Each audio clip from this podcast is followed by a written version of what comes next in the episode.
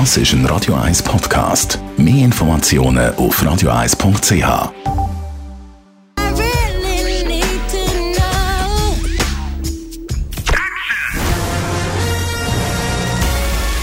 Sein Urteil sorgt dafür, dass Sie nie im falschen Film sitzen. Die Radio 1 Filmkritik mit dem Wolfram Knorr wird Ihnen präsentiert von der IM43 AG. Geschäfts- oder Wohnliegenschaft, wir betreuen Ihre Immobilie umfassend, professionell und nachhaltig. im43.ch Der Wolfram Knorr bei mir im Studio. Hoi Wolfram. Hallo. Wir haben äh, heute ein ganzes musikalisches Thema, oder? Ja, das kann man wohl sagen. Ja. Einen ganz bedeutenden Film und zwar ist das die Geschichte, das Biopic von Freddie Mercury und den Queens. Er, der Leadsänger von dieser Band, war ja eine wilde Figur und es werden ja fast alle Popgrößen werden inzwischen ihre Lebensgeschichten verfilmt.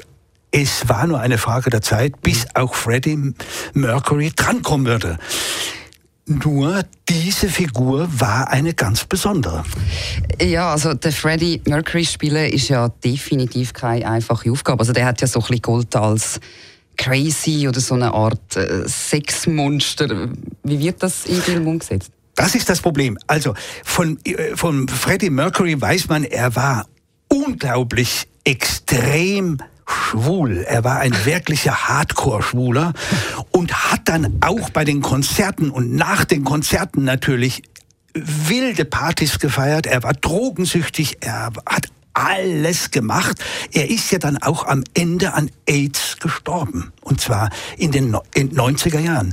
Nur, das Verrückte ist, er hat lange Jahre es nicht zugegeben. Freddie Mercury war verheiratet. Er wollte erst einmal zeigen, dass er das nicht ist. Er wollte es verbergen. Im Film wird das natürlich nicht so richtig gezeigt. Und hier beginnt eigentlich meine Kritik an dem Film. Er wird ein bisschen glatt gebügelt.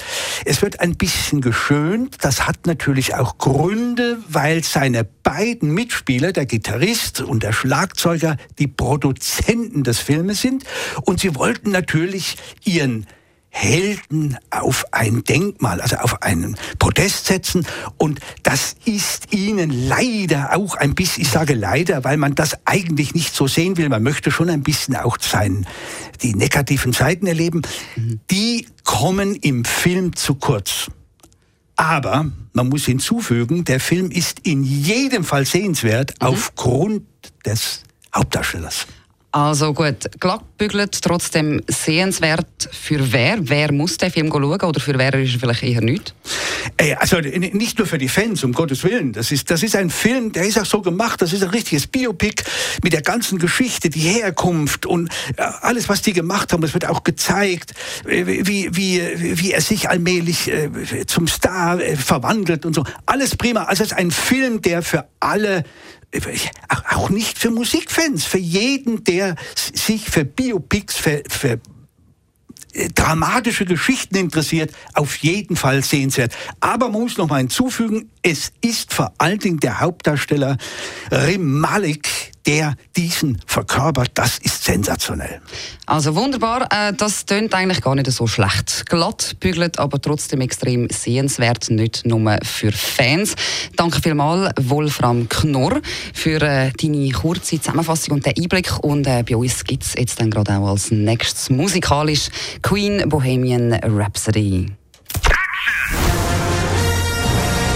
Die Radio 1 Filmkritik mit dem Wolfram Knorr gibt's auch als Podcast auf radio1.ch.